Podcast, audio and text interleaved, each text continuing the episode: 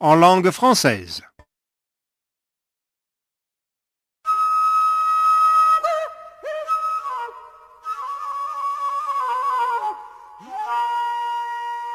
Farafina. Farafina. Terre de soleil. Farafina. Farafina. Un magazine d'infos africaine. Présentation Jacques Kouakou. Bonjour à toutes, bonjour à tous et encore une fois merci de nous retrouver sur euh, Channel Africa pour suivre Farafina, votre programme en français sur la voie de la renaissance africaine.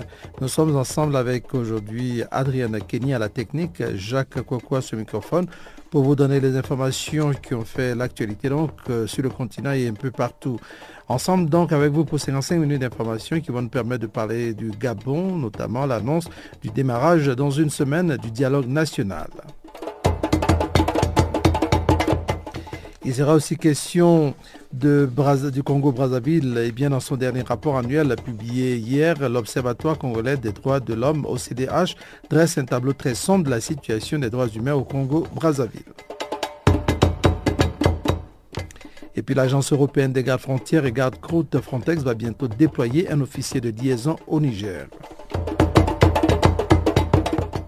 Voilà quelques aspects de la partie magazine qui viendra juste après le bulletin d'information que vous présente maintenant Guillaume Cabissoso.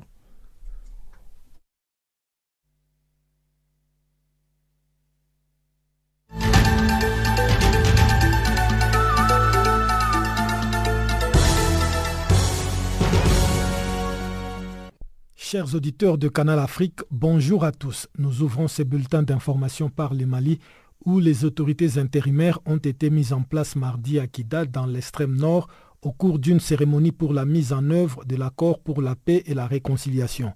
Mais quatre groupes armés du Nord, dont deux signataires de l'accord, menacent de faire échec à l'installation de ces autorités intérimaires dans les deux plus grandes villes du nord du Mali, à savoir Tombouctou et Gao.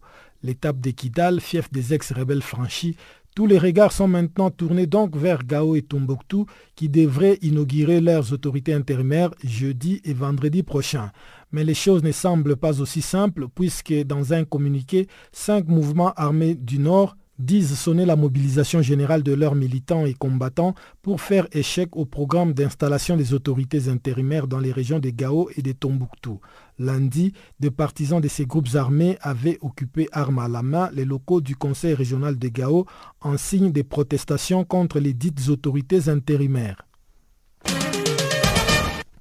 Cap maintenant au Tchad, où 69 étudiants ont été condamnés mardi à un mois de prison ferme pour outrage à l'autorité de l'État après avoir perturbé une visite ministérielle alors que les universités grondent contre la suppression des bourses.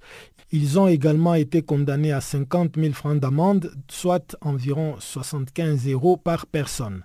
Trois étudiantes ont été quant à elles relaxées au bénéfice du doute par le tribunal de N'Djamena. Aussitôt les verdicts tombés, ils ont été transférés à la maison d'arrêt de la capitale tchadienne. Samedi dernier, lors d'une visite sur un campus, les ministres de l'enseignement supérieur, accompagnés de son homologue sénégalais, avaient été hués par les étudiants qui ont lancé des pierres sur les voitures officielles.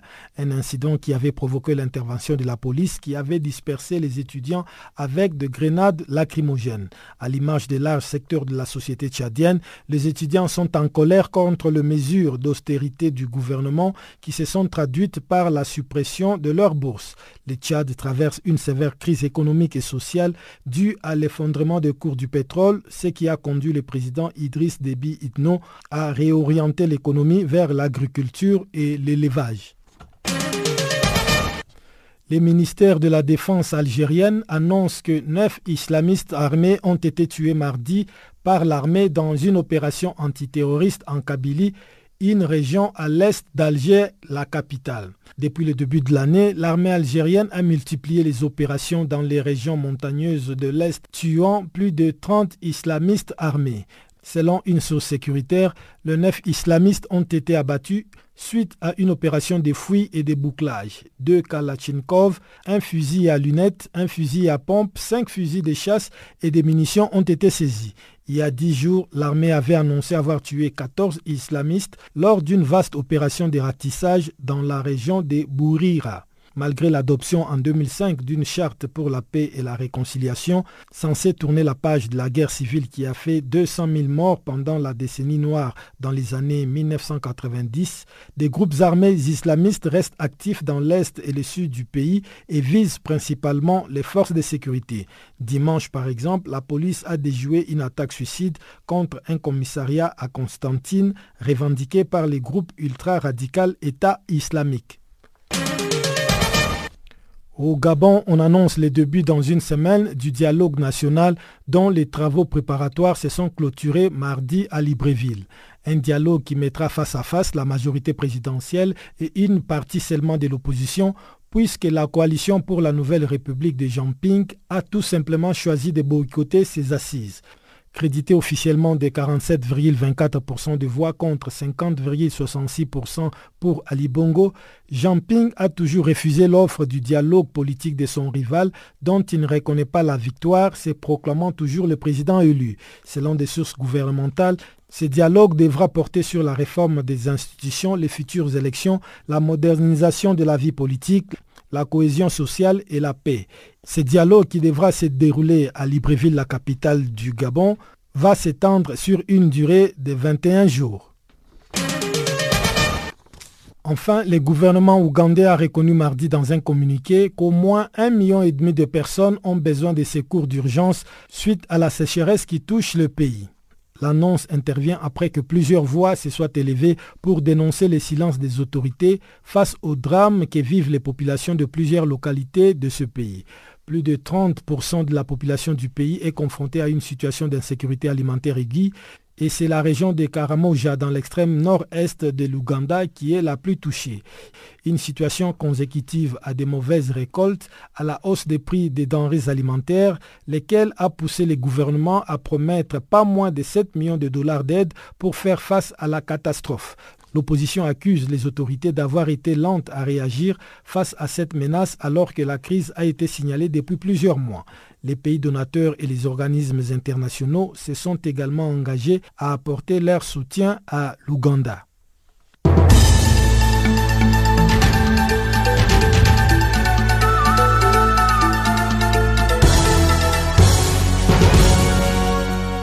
Oh, yeah. Africa, Africa, Africa, Africa, Africa. Eh. Je m'appelle Salif Keita. Vous écoutez Channel Africa, la voix de la renaissance africaine. Ouvrons toujours la page magazine en commençant par le Gabon. Au Gabon, l'annonce du démarrage dans une semaine du dialogue national dont les travaux préparatoires se sont clôturés mardi à Libreville n'est pas du goût de l'opposition qui a annoncé ne pas y prendre part. Réunie derrière Jean Ping, la coalition pour la nouvelle République dit déjà ne pas reconnaître les conclusions de ces assises dont on dit qu'elles vont porter sur la réforme des institutions, les futures élections, la modernisation de la vie politique, la cohésion sociale et la paix. Et cette rencontre durera au moins 21 jours. Voici ici la réaction de l'opposant Joël Ngoueneni qui confirme la non-participation de son camp à ce dialogue voulu par le pouvoir. Euh, nous sommes aux côtés du président Jean engagés dans un combat pour l'alternance et le changement. Nous avons remporté les élections présidentielles du dernier. Aujourd'hui, il y a plusieurs preuves et la, décision de l'Union européenne, notamment par ses euh, représentants du peuple, nous conforte dans notre position, c'est-à-dire celle de réclamer jusqu'au bout notre victoire et de rentrer dans nos droits. À partir de ce moment, vous comprenez que nous n'avons pas de dialogue à faire avec euh, M. Bongo Ondimba Ali. Et quand vous parlez de la marginalisation, euh, nous sommes du côté du peuple, le peuple est avec nous, et donc nous allons être marginalisés par rapport à qui? Là est toute la question. En ce moment, nous avons entamé de faire le tour du Gabon avec le président Ping. Pour euh, rencontrer les populations, les remotiver et leur expliquer la situation du pays. Oui, il est vrai que beaucoup d'organisations internationales ont reconnu des irrégularités dans la présidentielle de l'année passée. Est-ce qu'il n'est pas temps de tourner la page pour voir l'avenir ensemble avec euh, le camp du président Ali Bongo? Ceux qui sont tenants de cette euh, thèse ne connaissent pas la réalité politique au Gabon.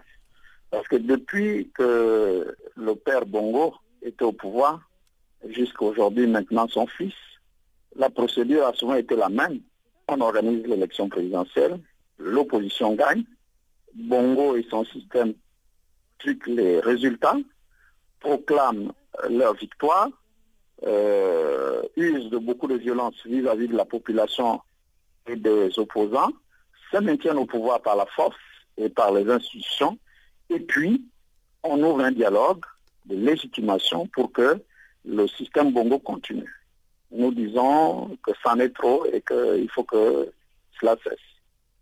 Monsieur Joël, comment envisagez-vous alors mettre en place euh, le fonctionnement, en tout cas, euh, de l'exécutif dirigé par le président élu euh, Jean Ping? Nous nous en remettons au peuple gabonais et nous discutons avec la communauté internationale pour que, au final, ils finissent par comprendre que et le peuple gabonais et la communauté internationale, bien sûr, pour qu'ils finissent par comprendre qu'il n'y a pas euh, d'autre solution euh, démocratique qui puisse euh, aller en dehors du départ de M. Bongo. Quand nous disons M. Bongo, il ne s'agit pas seulement d'Ali Bongo, mais il s'agit aussi de tous les autres Bongo qui ont mis en place un système pour rester ad vitam aeternam au pouvoir. Le Gabon appartient à tous les Gabonais il n'est pas question euh, de continuer à faire en sorte que la famille Bongo soit au pouvoir. S'ils sont au pouvoir parce que le peuple gabonais le décide par une élection transparente, libre et crédible, nous nous inclinerons. Mais s'ils sont au pouvoir parce qu'ils usent de force, ils usent de stratagèmes avec la complicité des institutions, nous ne l'acceptons pas et nous l'avons déjà assez accepté pour continuer de l'accepter. Donc, nous travaillons pour que le peuple prenne ses responsabilités et pour que euh, la communauté internationale prenne également ses responsabilités. Farafina. Farafina. Terre de soleil. Farafina. Farafina. Un magazine d'infos africaine.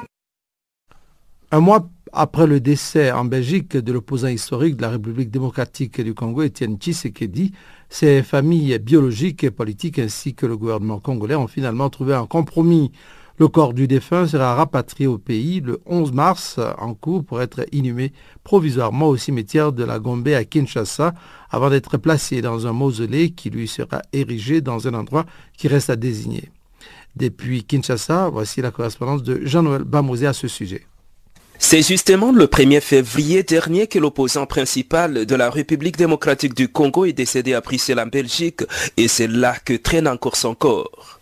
Ces familles biologiques et politiques avaient difficile à s'entendre avec le gouvernement congolais sur plusieurs points parmi lesquels la mise en place du comité de préparation des obsèques et le site où sera inhumé ce ex-premier ministre.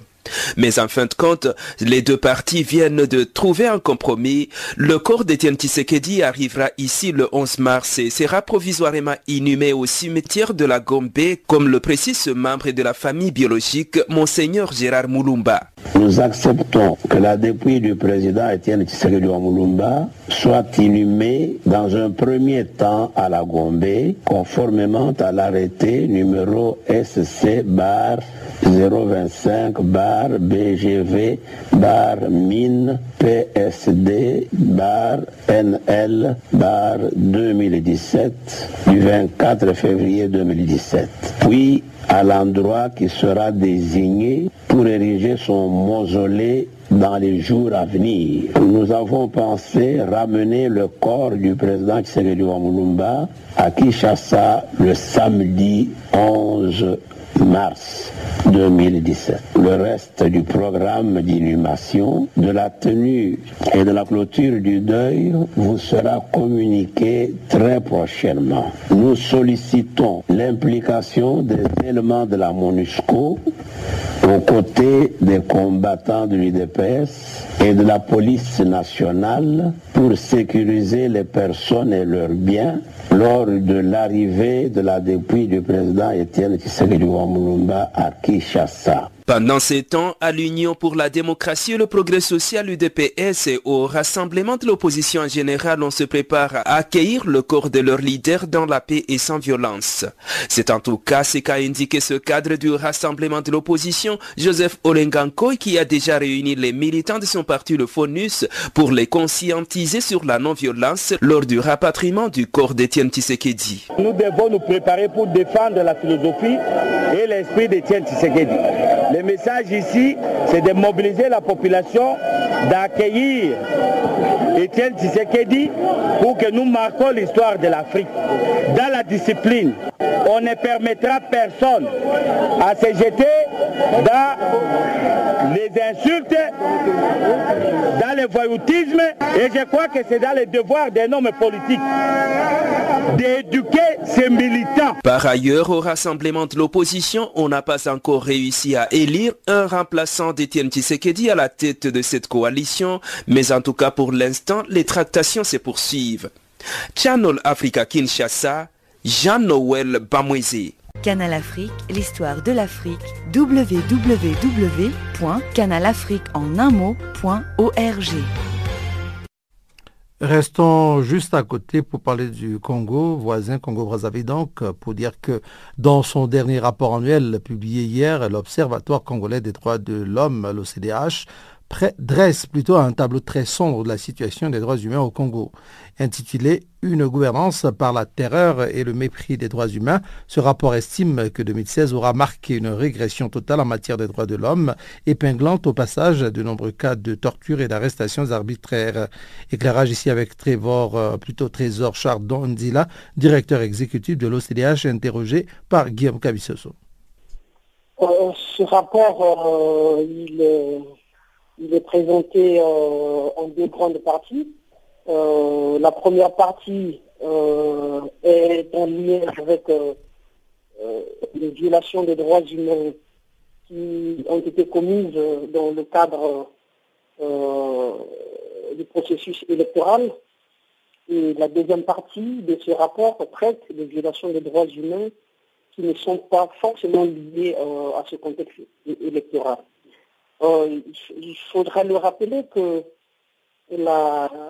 l'élection présidentielle de 2016 a, contribué à la dégradation de la situation des droits humains euh, en République du Congo.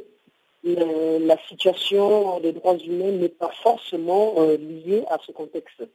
Le mode de gouvernance prôné par les autorités n'est pas de nature à encourager l'amélioration de la situation des droits humains. C'est pourquoi, euh, dans ce rapport, nous invitons donc le gouvernement congolais à prendre ses responsabilités afin de mettre en pratique les recommandations que nous avons formulées et de revoir sa politique en matière de droits humains. Quand vous parlez d'une gouvernance par la terreur, à quoi faites-vous allusion exactement? La gouvernance par la terreur, euh, euh, ça se caractérise par des intimidations à l'encontre des opposants, euh, des arrestations, des tensions arbitraires, des actes de torture, l'instrumentalisation de la justice euh, pour faire taire les adversaires politiques, euh, l'instrumentalisation de la police afin de, réprimer toute contestation. Nous sommes dans, dans un contexte de confiscation totale des libertés fondamentales. Et lorsque vous faites allusion au mépris des droits humains, vous pensez à qui, à quoi exactement? Au colonel Lantourou Est-ce que vous avez des cas précis qui montrent le mépris des droits humains en République du Congo?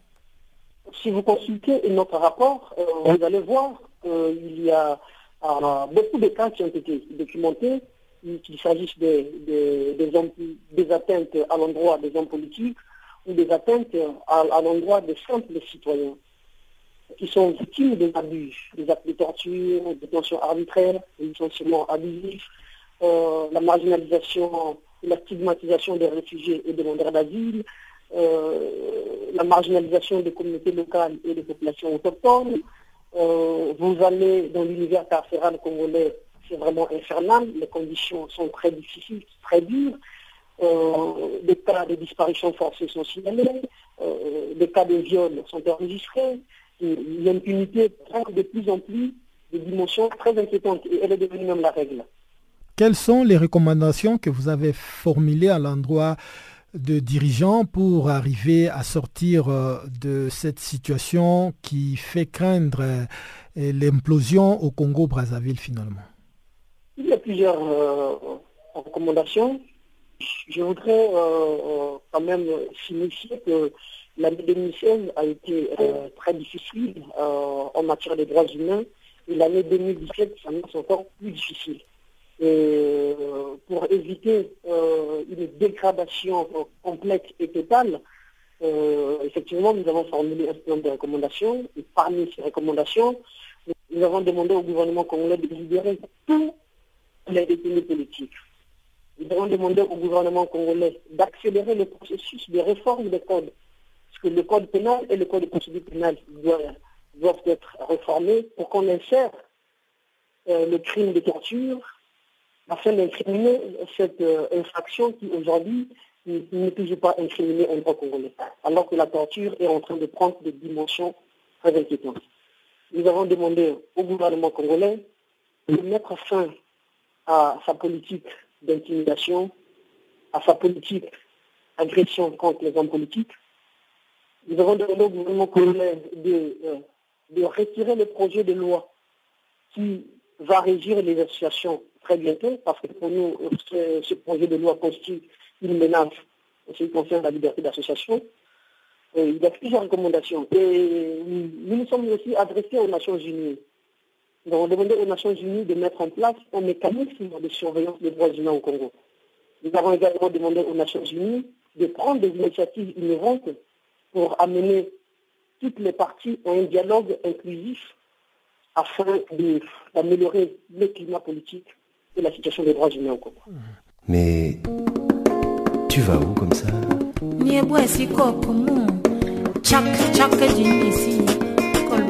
Channel Africa. Channel Africa. Channel Africa, la voix de la Renaissance africaine. Retrouve-nous sur www.channelafrica.co.za.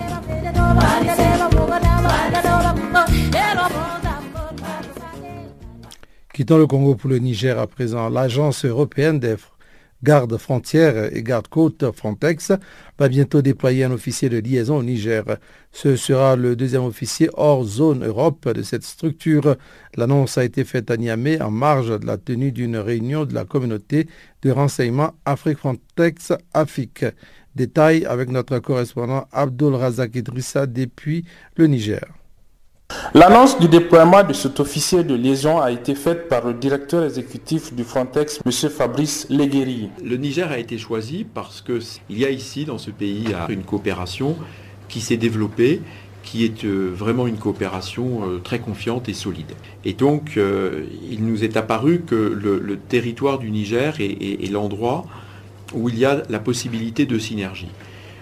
J'ai été convaincu encore plus hier euh, en, écoutant le témoignage de ces migrants, parce que finalement, pour certains d'entre eux, le Niger est une étape sur leur route migratoire, et parfois c'est l'endroit où ils se rendent compte qu'ils sont tombés dans un piège. Et c'est aussi parfois l'endroit où ils veulent échapper à ce piège. Et donc, euh, il y a, la possibilité euh, d'agir ici. Les autorités nigériennes n'ont pas d'objection à cela, bien au contraire. Mohamed Bazoum, ministre de l'Intérieur.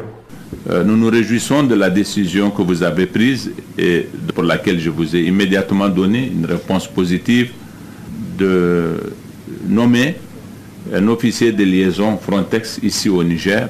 Euh, je viens de savoir que c'est le deuxième officier de liaison que vous déploierez après celui qui est en poste en Turquie, se dire si en effet vous accordez beaucoup d'intérêt à notre pays, ce dont je me réjouis bien sûr.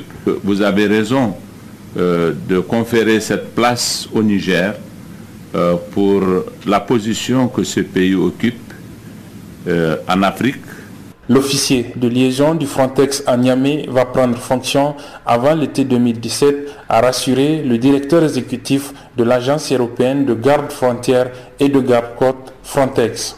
Abdullah Razak Idrissa à Niamey pour la West Africa Démocratie Radio.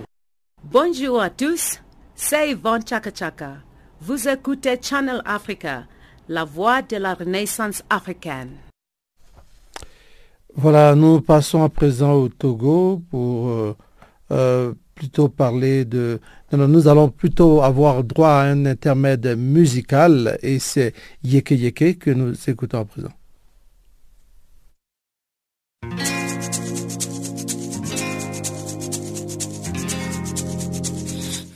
Écoutez Farafina, un programme en français sur Canal Afrique émettant de Johannesburg. Pour vos réactions à nos émissions, écrivez-nous soit à l'adresse électronique suivante farafina.channelafrica en un seul mot, ou envoyez-nous un SMS au numéro qui suit 00 27 833 81 56 59.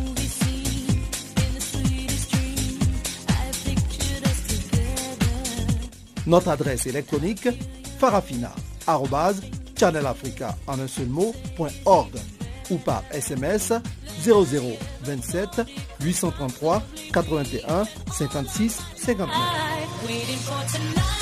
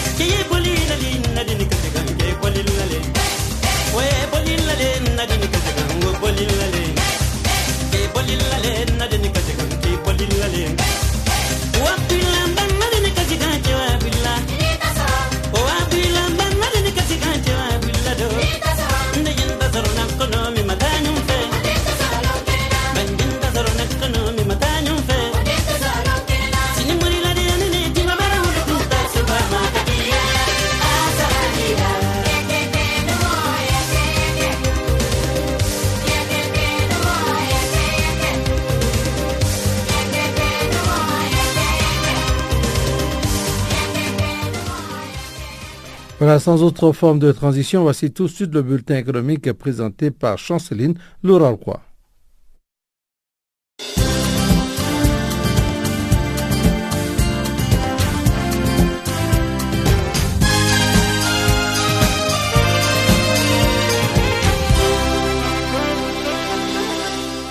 Bonjour, chers amis auditeurs de Channel Africa. La Côte d'Ivoire annonce ce mercredi la signature de deux conventions de financement avec les groupes de la Banque centrale populaire du Maroc. Il s'agit d'un accord visant la mise en place d'un programme de financement du réseau routier en Côte d'Ivoire et d'une convention des partenariats signés avec les ministres du Commerce et de l'Artisanat et des petites et moyennes entreprises Suleiman Diarasouba. En effet, ces deux opérations seront réalisées selon des conditions et modalités adoptées par les deux parties. Ces conventions portent sur un montant global de plus de 113 milliards de francs CFA dans l'objectif de procéder à la modernisation des infrastructures routières et les renforcements du dispositif des soutiens aux entrepreneurs du pays. Ces actions s'inscrivent également dans la vision de stratégie nationale de lutte contre l'exclusion sociale, plaçant le développement social et l'amélioration des conditions de vie des populations féminines, plus particulièrement leur accès au financement au cœur de priorité. En outre, la Banque centrale populaire du Maroc entend donc développer, à travers ses conventions, aux côtés de l'État des Côtes d'Ivoire, le financement de la création des entreprises. Ces entreprises devront pour sa part participer à la dynamique du tissu économique local. La Banque centrale populaire intervient en Afrique subsaharienne via une holding financière qu'elle détient avec 83,5% qui est Atlantic Business International. Rappelons que le groupe de la Banque centrale populaire du Maroc est un groupe mutualiste installé sur les trois principaux continents, à savoir l'Afrique, l'Europe et l'Amérique du Nord. Restons toujours en Côte d'Ivoire avec les lancements de la troisième édition de la Foire internationale d'Abidjan, dénommée FIA, qui a eu lieu le mardi à la Chambre des commerces et d'industrie au plateau. Cette manifestation a pour thème l'entrepreneuriat, une solution au chômage de jeunes et à la lutte contre la pauvreté. Le coût total de ces projets est estimé à 10 millions de francs CFA et est dédié à trois catégories de jeunes, entre autres le jeune dans le secteur agricole, le jeune de nouvelles technologies, de l'information et de la communication, ainsi que le jeune dans le secteur du commerce. À cet effet, la FIA s'inscrit dans la résolution du chef de l'État en ce qui concerne l'entrepreneuriat de jeunes. Partant de ces thèmes, la FIA veut une plateforme d'échange qui va permettre aux entreprises ivoiriennes de tisser les liens avec des partenaires. Ces liens devront donc permettre au pays de s'inscrire dans la région, dans les girons des grandes foires internationales. Rappelons que plus de 200 exposants sont attendus à la foire internationale d'Abidjan qui aura lieu à l'Ivoire Golf Club des Cocodis du 22 mars au 2 avril prochain. En somme, la FIA est désormais un événement incontournable en Côte d'Ivoire et dans la sous-région.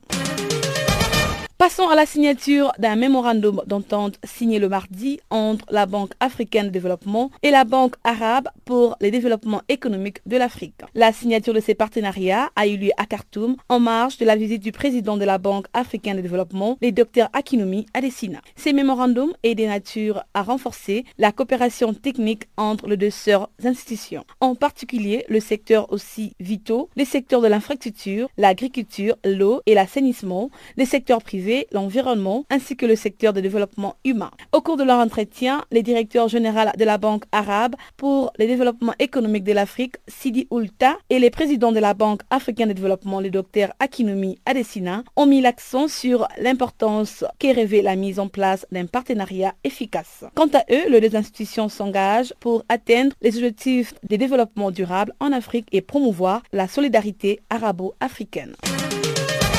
En Gambie, les fonds d'énergie durable pour l'Afrique hébergés par les départements des énergies renouvelables de la Banque africaine de développement a approuvé le mardi l'octroi des 995 000 dollars. Cette somme va servir pour la mise en œuvre d'un programme visant à faciliter les investissements privés dans les mini-réseaux verts. Grâce à ces projets, la Gambie entend de réaliser l'opportunité de verdir son secteur de l'électricité en intégrant les énergies renouvelables dans le mix énergétique. Pour rappel, la CFA a été lancée en 2012. C'est une facilité multidonateur de 95 millions de dollars et est financée par les gouvernements du Danemark, du Royaume-Uni, des États-Unis et d'Italie. Il soutient les programmes énergétiques durables en Afrique grâce à des subventions destinées à faciliter la préparation des projets à moyen terme, des productions d'énergie renouvelable et d'efficacité énergétique.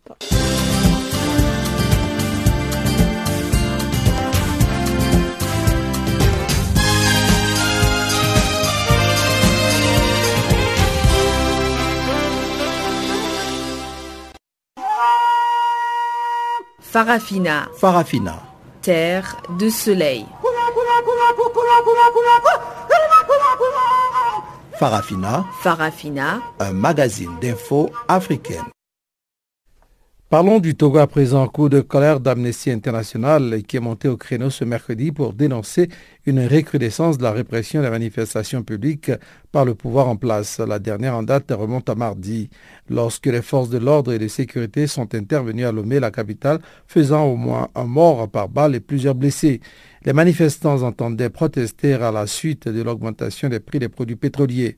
François Patuel, chercheur d'Amnesty International sur l'Afrique de l'Ouest, francophone, est au micro de Guillaume Cabissoso. Écoutez, il y a une véritable vague de, répression de, la dissidence au Togo euh, qui s'est intensifiée depuis euh, le, début du mois de février. Euh, cette vague de répression se manifeste à la fois par la répression des, manifestations. il y a une manifestation qui a fait hier un mort et au moins un blessé par balle euh, euh, après euh, qu'elle ait, été réprimée par les forces de sécurité dont l'armée. Il y a également un journaliste qui a subi des mauvais traitements alors qu'il documentait une, expulsion forcée. Deux médias privés ont également été fermés, suspendus par la haute autorité de la communication au Togo au début du mois de février. Et par rapport à la manifestation d'hier, on parle des morts. Dans quelles circonstances Vous aviez déjà mené des enquêtes là-dessus? Pour l'instant, les faits sont, en train d'émerger. Ce qu'on sait, c'est qu'il euh, y a une manifestation hier euh, à Lomé, une manifestation spontanée pour euh, dénoncer l'augmentation du prix des produits pétroliers. On sait que les forces de sécurité sont venues assez rapidement étouffer la, manifestation. Euh, et on fait usage euh, de gaz lacrymogène, de matraques euh, et de balles réelles pour disperser la, population. Il y a un mort, il y a un homme qui a une trentaine d'années et qui a, trois enfants. Il y a un mort et plusieurs blessés, dont au moins un blessé par balle. Donc on appelle l'État du Togo à, s'assurer qu'il y ait une enquête impartiale et indépendante dans les plus brefs délais. Euh, et de s'assurer également que les forces de sécurité ne fassent plus usage de, la force de manière excessive contre des manifestants. Le 25 février dernier, au moins deux personnes ont été blessées lors d'une manifestation pacifique organisée pour demander la réouverture de la station radio City FM et la chaîne de télévision, la chaîne euh, du futur. Pour vous qui êtes euh, de l'Amnistie internationale, à quoi serait due cette montée des tensions au Togo ces derniers temps? Elle est difficile à, établir. Malheureusement, ce sont les, faits qui parlent de même. Hein. À la fois ce mort que l'on regrette euh, hier euh, et euh, les, les blessés qu'il y a eu à la fois hier et à la manifestation du 25. La manifestation du 25 a été organisée par un groupe d'organisation de la société civile qui avait demandé une autorisation aux forces de, aux, autorités. elle a été réprimée. Il y avait des observateurs sur place qui ont vu les forces de sécurité, y compris l'armée, intervenir, notamment en utilisant, là encore, des gaz lacrymogènes euh, et des balles réelles. Euh, il y a eu, euh, on a retrouvé des douilles sur place après le début de, la manifestation. Donc c'est pour cette raison qu'on dit qu'il y a une véritable politique de, la répression de la dissidence qui s'est intensifiée depuis le, début du mois de février et qu'on appelle les autorités à s'assurer que le droit à la, de réunion pacifique soit respecté, que le droit à la liberté d'expression soit, respecté et euh, qu'il y ait des enquêtes euh, impartiales et indépendantes quand il y a des violations, que ce soit le mauvais traitement du journaliste euh, en février après qu'il ait documenté une, expulsion forcée ou les cas de violence dans, le cadre des manifestations. Africa. Africa, Africa. Africa, Africa, Africa. Je m'appelle Salif Keita. Vous écoutez Channel Africa, la voie de la renaissance africaine. Parlons de toute autre chose à présent. le Fonds des Nations Unies pour l'enfance, l'UNICEF, a publié mardi un rapport intitulé Un périple meurtrier pour les enfants sur la route de la Méditerranée centrale. Par ce document, l'agence onusienne lance un plaidoyer pour les dizaines de milliers d'enfants non accompagnés qui, en tentant de rallier l'Europe pour fuir la guerre, la violence et la pauvreté en Afrique, sont souvent victimes de passeurs peu scrupuleux. Voici ici une interview de Christophe Boulierac, porte-parole de l'UNICEF. Ce sont des propos recueillis par Jérôme Longuet de Radio ONU. Cette route est une route meurtrière en fait pour les enfants et le sort des enfants n'est pas euh, visible, on n'en parle pas assez. C'est l'objectif de ce rapport qui repose, comme vous l'avez dit, non seulement sur une enquête, une enquête sur 122 cas, mais également qui corrobore énormément de témoignages, à la fois de personnes migrantes et réfugiées euh, en Afrique, mais également euh, en Italie.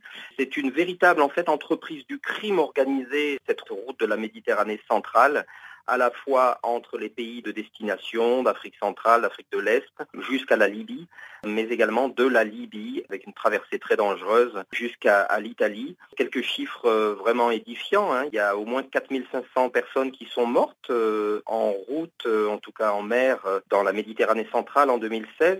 Plus de 700 enfants étaient parmi elles. On ne sait pas exactement combien, mais au moins 700 enfants sont morts. C'est énorme. Et puis 9 enfants sur 10 qui ont traversé la Méditerranée en 2016 étaient des enfants non accompagnés. C'est parfois aussi des enfants très jeunes et dans ce rapport, nous avons toute une série de témoignages vraiment dérangeants. Alors pourquoi est-on arrivé à, cette situation? Pourquoi cette route aujourd'hui est, tellement meurtrière? Et pourquoi les enfants paient-ils un si lourd tribut? Le problème, c'est qu'il y a des passages de frontières dans lesquels les personnes qui sont en charge, il y a également des problèmes sécuritaires, les personnes en charge ne sont pas désireuses ou en tout cas ne sont pas formées pour euh, défendre et respecter euh, les droits des enfants en Libye notamment. C'est un endroit où le sort et les droits des migrants réfugiés, des femmes, euh, des enfants sont particulièrement et terriblement violés. Il y a euh, beaucoup d'enfants qui sont détenus euh, en Libye. Nous avons mis en évidence 34 centres de détention. J'insiste bien sur ce terme, ce sont des centres de détention.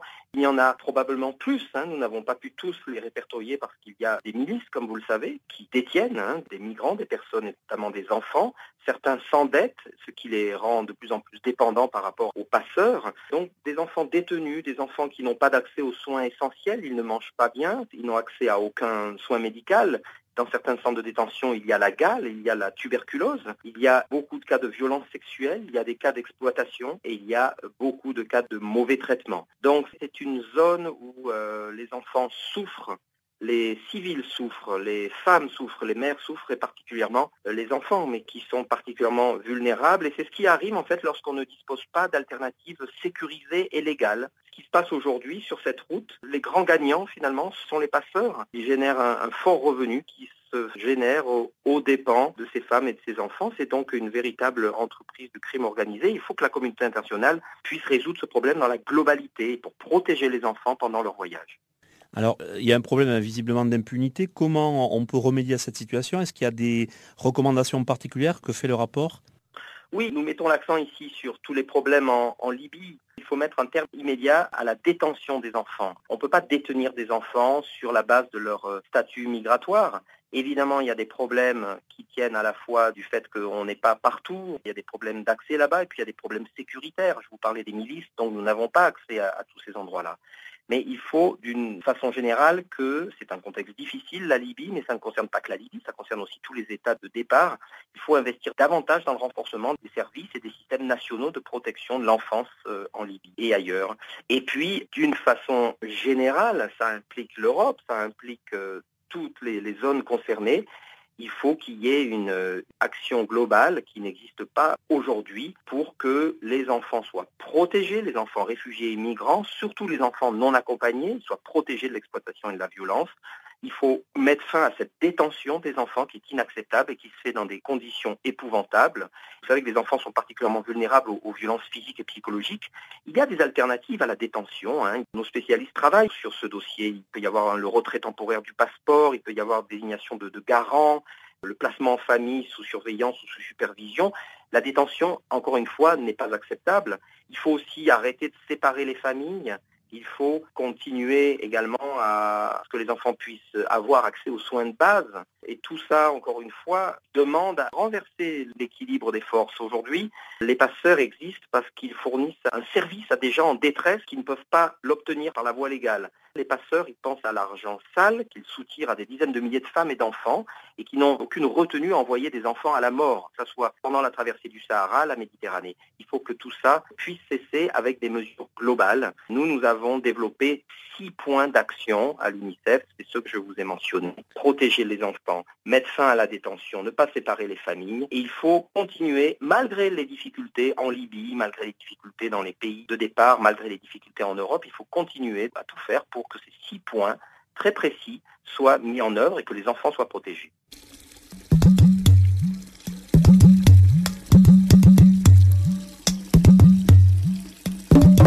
Vous écoutez Channel Africa à la radio et sur internet www.channelafrica.org.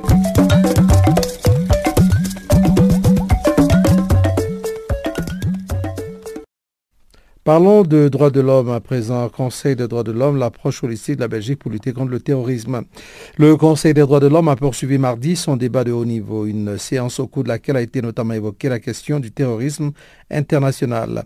Son pays, le pays donc euh, du euh, euh, principal porte-parole, son pays en est ayant été victime, le vice-premier ministre et ministre des Affaires étrangères de la Belgique a souligné combien toute mesure de lutte contre ce phénomène devait tenir compte des droits fondamentaux de l'individu et répondre aux critères de proportionnalité entre la sécurité de la population d'une part et le respect des libertés fondamentales de l'autre.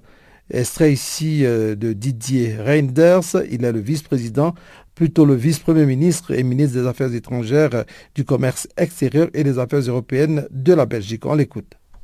Nous avons euh, tous à l'esprit les terribles souffrances des victimes de la terreur extrémiste, où qu'elles se produisent. En Belgique, nous nous préparons à commémorer le mois prochain l'anniversaire des attentats horribles et ignobles qui ont touché notre aéroport national et une station de métro de la capitale. La Belgique, comme nombre d'autres pays, met en place de nouvelles mesures pour faire face aux menaces qui pèsent sur nos sociétés. Dans le cadre de la lutte contre le terrorisme, il est crucial d'assurer le respect absolu des droits de l'homme et du droit humanitaire.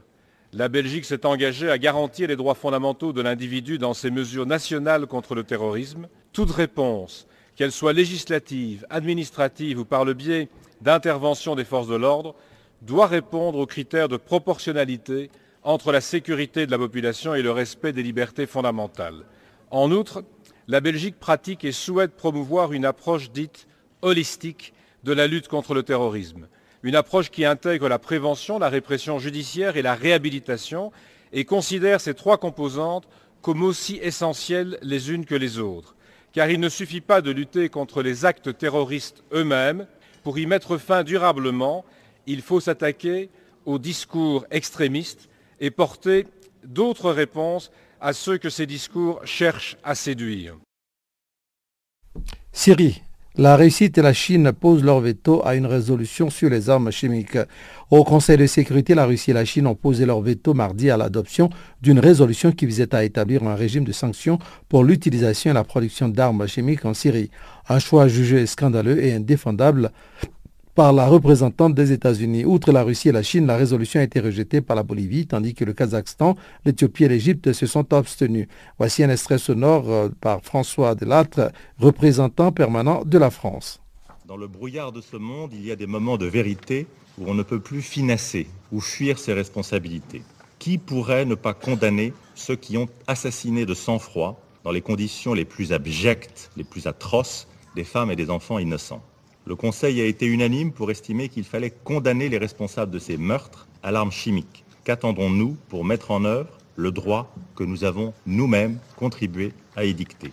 Si nous fermons les yeux sur l'usage d'armes chimiques contre des populations civiles, quelle légitimité aurons-nous demain pour condamner le terrorisme nucléaire ou les tentatives d'apocalypse bactériologique? Ce qui est en jeu aujourd'hui, ce ne sont donc pas des intérêts tactiques ce sont les fondamentaux de nos valeurs et de notre sécurité. Voilà pour terminer, donc voici le président de la FIFA, Gianni Infantino, qui était hier au Niger dans le cadre de sa tournée africaine. Il a procédé à Niamey à l'inauguration d'un centre de football que la FIFA a financé. Reportage de notre correspondant Abdul Razak Idrissa. Mesdames et messieurs, chers amis du football, ici au Niger, c'est en compagnie du président Issoufou Mahamadou que le patron du football mondial a inauguré ce centre d'une douzaine d'hectares qui comporte trois pelouses, un complexe d'hébergement, un bâtiment administratif, un hôtel ayant une capacité d'accueil de 45 personnes, un restaurant et un cybercafé. Le montant global qui y est investi est d'un peu plus de 2 600 000 dollars américains dans le cadre du projet Gold de la FIFA un bijou selon Gianni Infantino. Je suis très heureux d'être ici aujourd'hui pour pouvoir inaugurer ce bijou, ce centre magnifique. Voilà, c'était là donc euh, Gianni Infantino au Niger. À présent, pour donc euh, sans autre forme de, de transition, voici donc le bulletin des sports que vous présente encore une fois Chanceline Lourarka.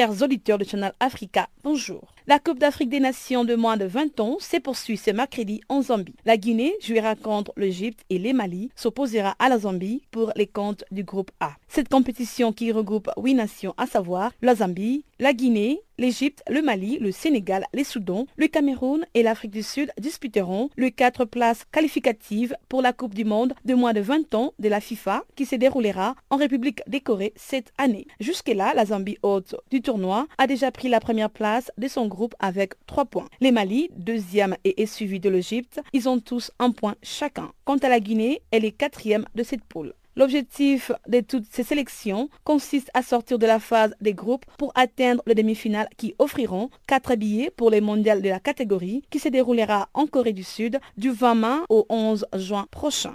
Voici le reste des programmes. Pour les comptes du groupe B, les Soudans s'opposera au Cameroun en date du 2 mars et l'Afrique du Sud va jouer contre le Sénégal. Le 4 mars prochain, la Zambie va jouer contre l'Égypte et la Guinée va s'opposer au Mali pour les comptes du groupe A. Le 5 mars prochain, le Sénégal s'opposera au Cameroun et les Soudans va jouer contre l'Afrique du Sud pour les comptes du groupe B. Ensuite, le 8 mars prochain, les premiers du groupe A s'opposera au deuxième du groupe B en demi-finale 1. Et le 9 mars, le deuxième du groupe A jouera contre le premier du groupe B en demi-finale 2. Puis le 12 mars prochain, il y aura un match pour la troisième place et une finale. Les présidents de la Fédération internationale des associations de football, Gianni Infantino, a affirmé le mardi que l'Afrique aura plus de cette place dans l'édition élargie de la Coupe du Monde en 2026. C'était au cours d'un point de presse tenu à Accra, à marge de sa visite au Ghana. Lors de ses déplacements, Gianni Infantino a rencontré le président ghanéen Nana Akofu Ado et les cadres de la Fédération nationale de football afin de discuter des moyens pour développer le football dans les pays. Ensuite, Gianni Infantino s'est entretenu avec les officiels de la Fédération ghanéenne de football. À la sortie de leur entrevue, Gianni Infantino a indiqué que la FIFA va promouvoir le football africain en augmentant son investissement qui passerait de 27 millions de dollars à 84 millions par an à compter de cette année. Au Nigeria, l'ancien membre du comité exécutif de la FIFA, Amos Adamou, a été suspendu le mardi par la justice interne de l'instance dirigeante du football mondial. Ce dernier est accusé de violation du code d'éthique de l'organisation. Désormais, il restera éloigné de toute activité liée au football. Rappelons que cette décision fait partie des investigations menées depuis mars 2015 et il avait déjà été suspendu en 2010 par la commission d'éthique de la FIFA, toujours dans l'affaire de corruption liée à l'attribution des Coupes du Monde 2018 et 2022. La Fédération royale marocaine a récemment parfait un accord de partenariat avec la Fédération de Djibouti. L'objectif est de renforcer les relations d'échange et de coopération entre les deux instances du football. Voilà, c'est ici que s'achève donc aujourd'hui notre programme Farafina sur Channel Africa. Eh bien, il faut rappeler qu'Adrienne Kini était la technique, Jacques Kwakwa ce microphone. Nous nous joignons à tous nos correspondants pour vous dire merci d'être restés à jusqu'à 7 heures sur notre channel. On se retrouve donc demain à la même heure sur la même fréquence.